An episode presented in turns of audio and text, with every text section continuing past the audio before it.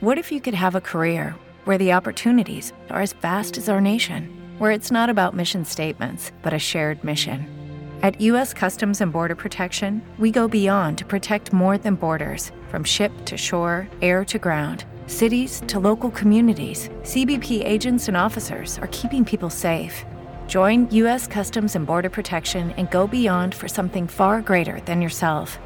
Learn more at cbp.gov/careers. Lucky Land Casino asking people what's the weirdest place you've gotten lucky? Lucky? In line at the deli, I guess? Aha, in my dentist's office. More than once, actually. Do I have to say? Yes, you do. In the car before my kids' PTA meeting. Really? Yes. Excuse me, what's the weirdest place you've gotten lucky? I never win and tell. Well, there you have it. You can get lucky anywhere playing at LuckyLandSlots.com. Play for free right now. Are you feeling lucky? No purchase necessary. Void where prohibited by law. 18 plus. Terms and conditions apply. See website for details. Esto es Código 8 Radio. Bienvenidos amigos en estos micrófonos Adrián Rodríguez. Y por acá Paola Navarro. Hoy les tenemos un programa directamente para que nos caigan pedradas. Vamos a presentarles a nuestro invitado del día de hoy. Ya está con nosotros el Ernesto Proa. Bienvenido de nuevo Gracias, aquí gracias. a Código 8 Radio. Hombre, muchas gracias por la invitación. Ya estamos aquí platicando un poco, echando el chisme de, de qué había pasado y, y por dónde vamos a abordar el día de hoy el tema, ¿no? Vamos a empezar con una pregunta muy... La pregunta más incómoda que pueda haber es simplemente ¿para cuándo los hijos o cuándo te quieres casar? Hasta, hasta Sí, sí, queda sí, muy sí. fuerte, ¿no? Sí, sí. Yo, yo creo que es estas donde marcan hacia dónde quieres llevar la pareja y sobre todo cuando no la has charlado es una bronca, ¿no? Porque volteas y dices, ¿qué respondo? ¿Y cómo lo digo? ¿Y esto cómo nos va a involucrar? Porque la pareja muchas veces estamos asumiendo sin saberlo qué onda, qué nos pasa. Y lo vamos poniendo en el día a día, ¿no? Un día llegas a mi casa a las ocho y media, otro día yo voy a tu casa a las ocho y media y entonces ya acordamos que es a las ocho y media, pero no lo hablamos. Ajá. Y lo mismo pasa con todo. A lo mejor un día vamos al cine y pues bueno, ya ustedes pagan las palomitas y yo digo, ah, bueno, pues ya pagan las palomitas. Y cuando es en pareja, esto comienza a hacerse un contrato involuntario y cuando llegan las preguntas es incómodo. Yo también preguntaría quizá que si ustedes no han tenido alguna vez algún momento donde les preguntan, ¿y entonces qué somos? Sí. Puede identificar el perfil como esta parte cuando a veces eres, estás en un pleno, pues ¿cómo se puede? Quedando o ya son novios y todo es muy relajado, pero llega un punto donde dices, pues ¿en qué momento me va a decir que vamos a ser novios? O ¿en qué momento me va a presentar a sus papás? ¿No? También otro tema muy tenso. Es que cuando nosotros ah, vamos arrancando en una relación, pocas veces sabemos qué queremos y qué estamos dispuestos a negociar y no negociar. Porque luego el amor romántico nos pinta cañón como, no, es que tú tienes que esperarte. Y entonces yo acá me estoy haciendo una historia y tú te estás haciendo tu historia y en muchos momentos la historia no empata.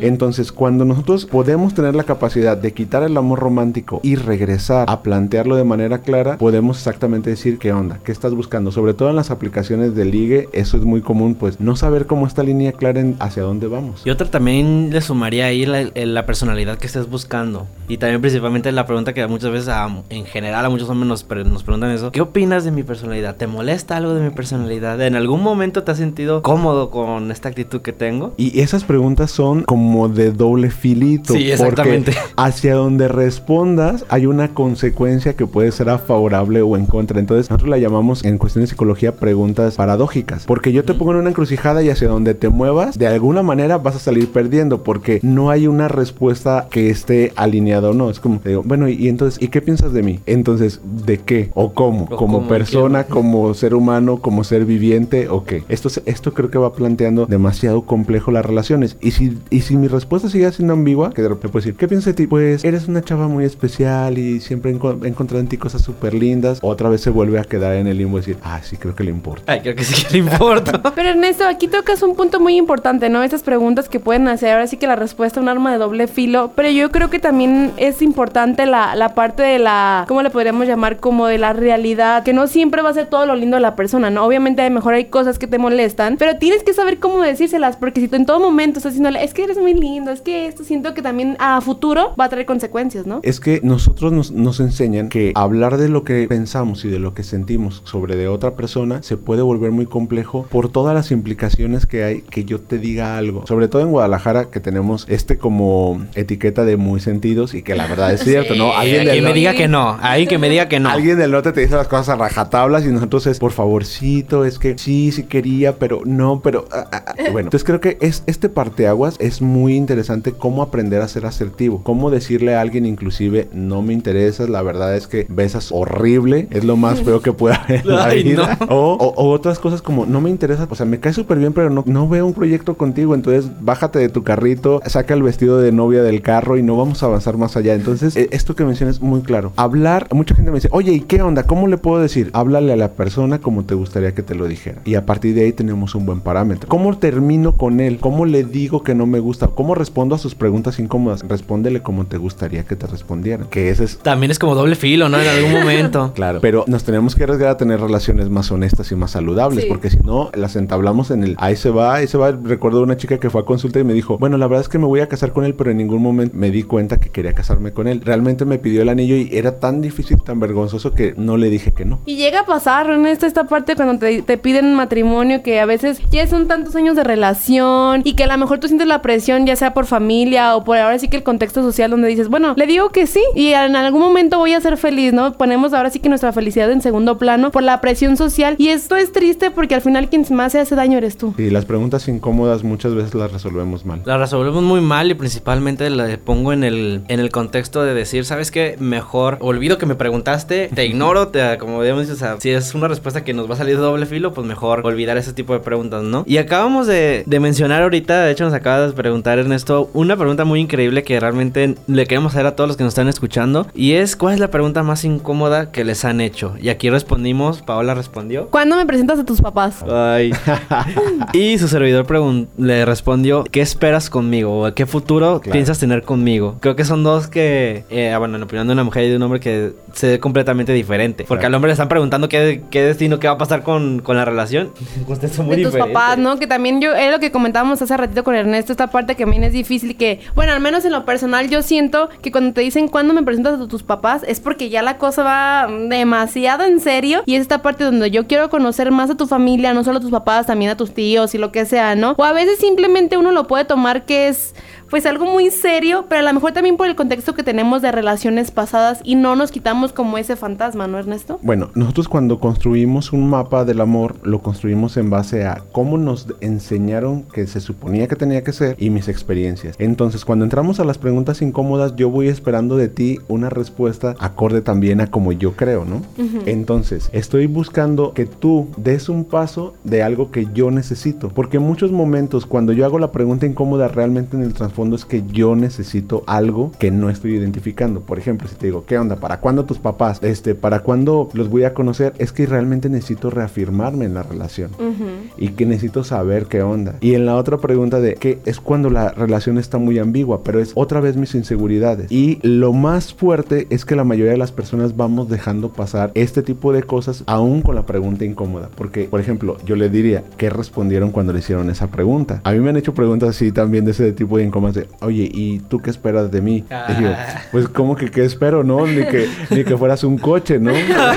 Oye, eso que a veces fue una buena respuesta. Ni que fueras un coche. Sí, la verdad es que esperaría un vínculo entre tú y yo, a ver qué onda, cómo la armamos, pero es muy complicado responder cuando también la pregunta llega a rajatabla. Cuando ni siquiera tienes esa parte de comunicación, ¿no? o sea, de ir formando esa comunicación como preguntar, ah, nos vamos a casar, ah, vamos a tener hijos, o qué opinan tus papás de nuestra relación. Simplemente yo lo he notado cuando es una relación en donde una de las partes, en vez de caminar, quiere, ir corriendo. Sea, no hay como tomarse el tiempo para poder analizar qué es lo que cada uno quiere y qué cada uno va a aportar. Bueno, y corriendo también de acorde al- a, nuestra percepción, ¿no? Porque a lo mejor hay alguien que para él o para ella es normal o, o quieren hacerlo porque también ustedes ahora están muy chavos, ¿no? Pero a lo mejor una mujer que tiene treinta y tantos dice, pues oye, yo ya no tengo tiempo de estar esperando a ver en qué momento me vas a decidir si esto es formal o no porque el reloj biológico corre y Ah, la sí. circunstancia corre. Entonces también esto es como muy complejo porque cada quien tiene sus ritmos y, y su plan. Entonces también yo llego con todo mi plan y mis expectativas a preguntarte porque a lo mejor en mi cabeza yo ya decía, en la tercera cita tengo que conocer a tus padres. En la octava ya tendremos que saber qué onda y qué cotorreo con esto, ¿no? Y entonces, que y, y esta respuesta. ¿Ustedes cómo responden las preguntas incómodas? A mí me ha sido difícil porque ¿cómo le digo a alguien que sin lastimarlo? ¿Ustedes cómo le han hecho, por ejemplo? ejemplo. Buena pregunta. Yo le preguntaba a Ernesto que si había preguntas que se consideraban red flag. Porque ahorita vemos que prácticamente parece partido de fútbol a cada cinco minutos en todas las redes sociales que vemos. Pero hay preguntas exactamente en la categoría de red flag. Creo que cuando, bueno, ya ustedes ponen un ejemplo, cuando a alguien le presionan demasiado con una pregunta, es violencia. Se convierte en una violencia psicológica. Presionar a alguien es un manipuleo. Si tú no tienes una fuerza y una autoestima elevada, puede ser que caigas a través de eso. Yo recuerdo una amiga que se hizo novia del chavo con el que se terminó casando porque él le dijo, ¿quieres ser mi novia? Y él decía, no, no, no. Y entonces hasta que el momento le dijo, qué mal, porque, por ejemplo, en esta pregunta incómoda para ella, funcionaba demasiado la presión social.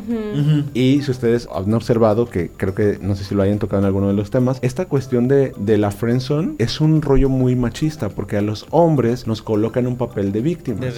Y entonces, entonces él era como de, ay, y todo el mundo dice, ay, pobrecito, velo, ya dile que sí. Y entonces ella dijo, es que me llevé presionando tanto y fue porque yo no tenía un carácter. Entonces las preguntas generaron mucha presión. Eso me recordó a una época a lo mejor que le pedías a una chica ser tu novia en medio de plato de, de una escuela o algo para que todo sí. le cayera. Eso es un gran ejemplo, ¿no? De lo que nos estás mencionando en este punto. Y también el hecho de, de estar presionando, porque al final de cuentas para eso son las preguntas incómodas en algún momento. Ya el, dependiendo de qué contexto la quieras usar, si es como nomás para saber más de la persona o para ya de ahí agarrarte y exigirle lo que quieres. Y por ejemplo, poniendo esto, ¿cuántos videos hemos visto del chico que pide matrimonio de manera pública? Y luego dicen, el soldado caído. Es que también cuando la respuesta no es favorable tendemos a ver negativo el que le digas que no a una pregunta incómoda o que respondas lo que políticamente no sería correcto a esa pregunta incómoda. Ernesto, que comentas el matrimonio, en ahora sí que la- las pedidas, ¿no? En los lugares públicos pasa mucho, bueno, actualmente en los estadios, estadios perdón, de béisbol, en los conciertos, ¿no? Y vuelve lo mismo, o sea, vuelve esta parte donde a lo mejor a él le nace hacerlo. ¿Por qué? No sé, ¿por qué en un lugar así? Pues tiene seguro el sí, que tiene Pero seguro el sí. también es la parte de la presión de decir, a lo mejor vienes de una relación donde ha tenido altas y bajas, porque sabemos que todas las relaciones son así, pero que te lo digan ahí es como la presión de que le diga que sí, todo el mundo grite y grite y grite, entonces como que tú no sabes cómo reaccionar y dices, bueno, le digo que sí, pero después como que trato de entender todo el contexto, cómo lo hizo y shalala, y a lo mejor tú ya no quieres, entonces ¿cómo le vas a decir a la persona, sabes que no me quiero casar? Con medio estadio o con medio concierto de fondo, ¿no? wow, como y, y para eso también muchas otras de las preguntas, porque en muchos momentos las preguntas incómodas se hacen también de manera pública. En cuántas reuniones las personas que están emparejadas comienzan a sacar las preguntas incómodas de, ¿verdad mi amor? O ¿a ti tú no crees que sería importante? Entonces, ¿cómo respondes de manera pública cuando la presión? Porque también está lo que se supone que tú a tu edad tendrías que hacer. Y entonces, en esta edad que tú tienes, pues se espera algo de ti. Entonces, si tú tienes más de 20 y ya terminaste una carrera, pues se supondría que ya tendrías que estar aspirando a tener una relación estable. Y entonces, cuando tú te niegas a la relación estable, dice, "Ah, no, es que es una persona tan inestable, no sabes, tiene broncas, no sabe cómo relacionarse. Pues no, a lo mejor solamente no es, pero en la pregunta incómoda a nivel público hay una presión muy fuerte y se vuelve también una red flag, porque mucha gente lo hace de esa manera. Ah, sí, el que estés en una reunión y preguntarle, ay, ya viste qué tal, Fuente se va a casar y nosotros para cuándo. Ay, no. Y eso es muy común ya ahorita porque ya lo comentaba, de hecho, Paula, en- no todos ya estamos pensando en casarnos, en tener hijos, incluso ni siquiera en vivir con, con nuestra parejas. pareja principalmente. Y ya en este tiempo yo considero que serían las preguntas más incómodas que le puede hacer a una persona pues que está viviendo apenas su... Esta etapa, ¿no? De, de durar mucho con, con, con su pareja actual, el preguntarle directamente cuándo nos vamos a casar, cuándo nos vamos a ir a vivir juntos, aunque sea. O simplemente el, el que te mande una imagen a, A tu WhatsApp. a WhatsApp con un anillo de fondo ya es de, oye, espérame, no. Todas las indirectas que, que no son claras. La comunicación asertiva nos dice que hablar de manera clara de mis necesidades, sin ser agresivo y sin ser violento, pues es algo que nos facilita. Y en unas relaciones con, donde las preguntas se vuelven incómodas, nos dice, aquí la gente no se comunica. Este chico, esta chica o chico, chico, lo que sea, no hablan de quiénes son. Entonces por eso es que las preguntas vuelven, pueden ser tan confrontadoras incluso. Dec- recuerdo una chica que me decía, es que me pidió matrimonio cuando estaba, pues en este caso otra chica, estaba borracha. Entonces yo, pues, pues, ca- casi, casi que como que no cuenta, pero... No, yo no lo tomaría como en cuenta. Si no me acuerdo, no pasó. Sí, pero entonces era como, ella como al día siguiente decía, ¿cómo respondo ante esto? Porque lo hizo de manera pública. Entonces sí es complicado porque no se habla. Pero, y hay otra media también importante porque el romanticismo o esto que a nosotros sobre todo los hombres nos dicen que tendríamos que ser los que tomamos la iniciativa, se vuelve un obstáculo o se vuelve algo que facilita que yo te incomode a ti. Porque se supondría que esto sería romántico. Se supone pues, la idealización que nos ponen, ¿no? De que te vas a casar, vas a hacer la cosa, como hombre tienes que hacerlo romántico. Aquí hay algo, y de hecho nos hemos dado cuenta incluso al, al- a ver artistas, a ver incluso esto, ya lo comentábamos ahorita Paola y yo con, con Ernesto, el hecho de decir o de hacer preguntas que sabes que a ti, que la estás haciendo, te van a lastimar, pero quieres saber la aprobación de tu pareja. Un ejemplo muy claro es simplemente es, hay algún defecto mío, tengo un, un- un buen carácter, tengo la necesidad, tienes la necesidad de estar conmigo, o cuestiones así. ¿Por qué nos gusta lastimarnos en algún punto eso? Por eso. Mira, algo que tenemos los seres humanos o la parte cultural es que nos influye mucho lo negativo y nos gusta que a través de lo negativo nos validemos. Pero hablar de lo negativo también es tener herramienta cuando yo soy una persona muy pasiva agresiva en una relación. Es decir, entonces yo llego y te digo, oye, ¿crees que lo que yo hago mal afecta a la relación? A ver, de entrada ya estoy señalando que hay algo mal y ya, sabe, ya sabes que eso va a pasar. La respuesta que me des y si yo soy pasivo agresivo, claro, es que todo lo demás no importa. Ustedes que un poco llevan este rollo de la comunicación, ubican que las preguntas que ya son tendenciosas no, no son ni éticas. Y eso también aplica para la pareja, ¿no? Recuerdo yo que en algún momento estaba en una clase cuando estudiaba psicología y yo llegaba y le decía, es que la verdad no siento si soy un muy buen terapeuta o no. Y entonces yo llegaba, ¿y qué cosas ustedes ven malas en mí como terapeuta? Y entonces el maestro te dijo, pues te va a llover. Que preguntas Sí. también. Ah, sí, claro. Te estás poniendo de pechito Te para estás poniendo de pechito. Y, y lo mismo creo que lo trasladamos a la pareja cuando yo digo, digo, oye, ¿qué no te hace feliz de mí? Uy, pues, ¿qué te digo, no? Y muchas ocasiones cuando la pregunta enfoca a que tú te hagas responsable de mi vida, es una súper, ultra, mega trampa. Porque, no, no, no, mi felicidad depende de mí. Estoy en un vínculo contigo y lo estoy, y la estoy compartiendo. Pero todas estas preguntas en el fondo revelan una baja autoestima como el ejemplo que les puse yo cuando estaba todo inseguro sobre en dónde estoy parado. Si tú no estás seguro en dónde estás parado, pues es mejor evaluar si quieres o no quieres estar en vínculo con esa persona. Ay, Ya se suspiramos. identificó una. Ya se no, identificó pero es que es, es muy cierto, ¿no? A veces cuando uno pregunta es también demuestras tu inseguridad y también a veces sí está bien que preguntes, pero también debes de aguantar para recibir la respuesta. Hay una pregunta que a mí me gustaría que me dijeras, Ernesto, si está bien o está mal, principalmente. Esta pregunta yo la, tristemente sí la he hecho, pero la he aplicado no solo en parejas, también en, en relaciones con amigos. Es, ¿está bien alejarme o me quedo?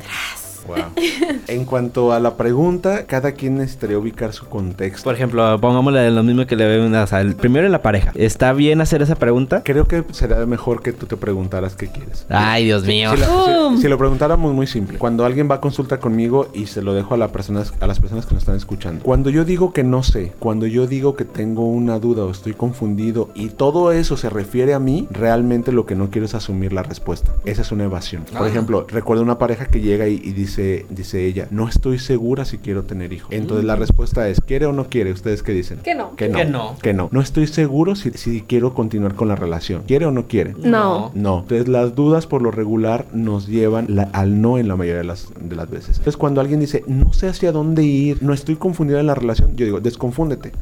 Y entiéndelo. Entonces cuando esa pregunta va hacia afuera, regrésala hacia ti. Cada pregunta que le quieras hacer a la persona, pregúntatela a ti. Oye, ¿hacia dónde vamos? Tú, ¿hacia dónde quieres ir? Y mejor llega y di, oye, a mí me latería esto. Este, ¿jalas o te vas a pa-? ¿No? Nos subimos a este tren o ya te vas tú por tu cuenta y yo por mi cuenta. Entonces, todas las preguntas incómodas que quieras hacer, háztelas tú primero. O cuando a ti te las hagan, tú pídele a la otra persona que primero te responda. Y eso también es una, una forma de centralizar la información y ubicar como hacia dónde tú te quieres mover. Pues a ser empático en algún momento. Claro. Porque también en muchas ocasiones lo hemos reiterado aquí, no es muy difícil que está en estira- que uno más que otro esté estirando la liga y al final sabes que ya no hay para más y por monotonía, por lo que tú quieras, sigues ahí y quien más sale afectado eres tú, porque no, no puedes tomar la decisión, porque sabes que mejor otra persona no tiene el valor, pero tampoco tú tienes el valor para valorarte y decir, ya no quiero seguir sufriendo, pero pues me sigo haciendo tonto, ¿no? Porque la realidad te sigues haciendo tonto por evitar el dolor o evitar el qué dirán, que también hemos reiterado Sí. durante todo el programa, el qué dirán o la parte social. Pero Ernesto, ¿qué consejos nos podrías brindar o tips para ahora sí que poder pues lidiar con ese tipo de preguntas en una relación? Vámonos a una raíz simple. Toma una hoja y en una columna pon tus negociables y en otra columna pon tus no negociables. ¿Qué quieres negociar en una relación, tengas o no tengas pareja, y qué no quieres negociar? Aunque sea algo absurdo. Y sobre de eso, plantealo a tu pareja. O, si, o cuando vayas a tener una, dices, mira, esto es con lo que yo puedo y a esto voy. Y entonces puede cambiar, sí, pero no te lo aseguro. Y entonces sobre de esa claridad, evalúen la relación cada determinado tiempo para ubicar qué quieren seguir haciendo. Y eso sería más congruente y más lógico que esperar a que digas, oye, ¿y ¿para cuándo tus papás? Oye, ¿y entonces,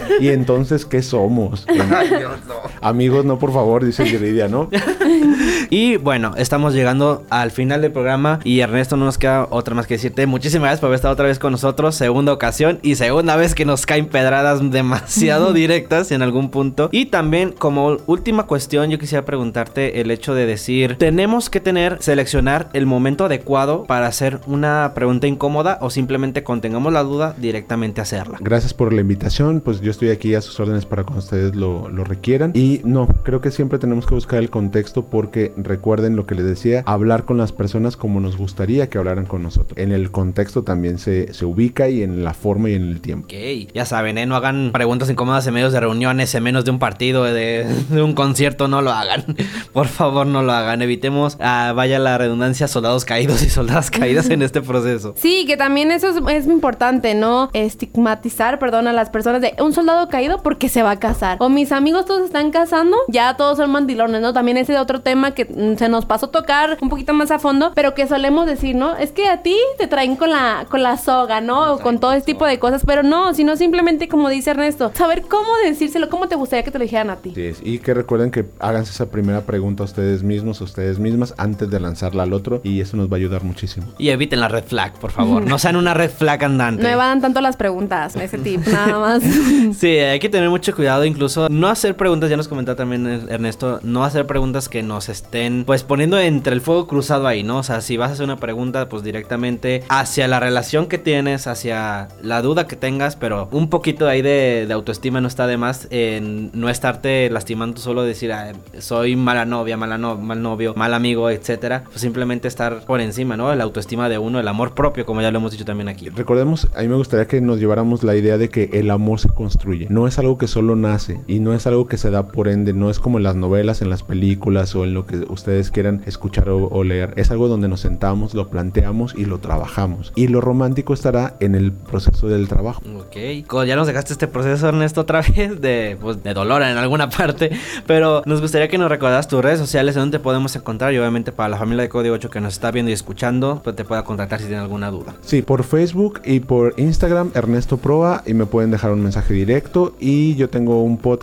que ahí lo pueden escuchar en las, en las plataformas que se llama Minutos para Encontrarte. Y ahí van a encontrar temitas de estos. Y estamos hablando de, de varios temas de desarrollo humano. Pues muchísimas gracias, por estar con Gracias nosotros y aquí, Paola. Paola Navarro, muchas gracias y nos vemos para la siguiente. Se cuidan, se bañan, bye.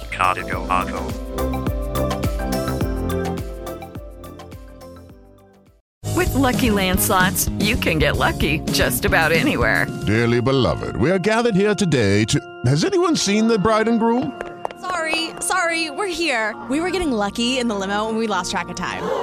No, Lucky Land Casino, with cash prizes that add up quicker than a guest registry. In that case, I pronounce you lucky. Play for free at LuckyLandSlots.com. Daily bonuses are waiting. No purchase necessary. Void where prohibited by law. 18 plus. Terms and conditions apply. See website for details.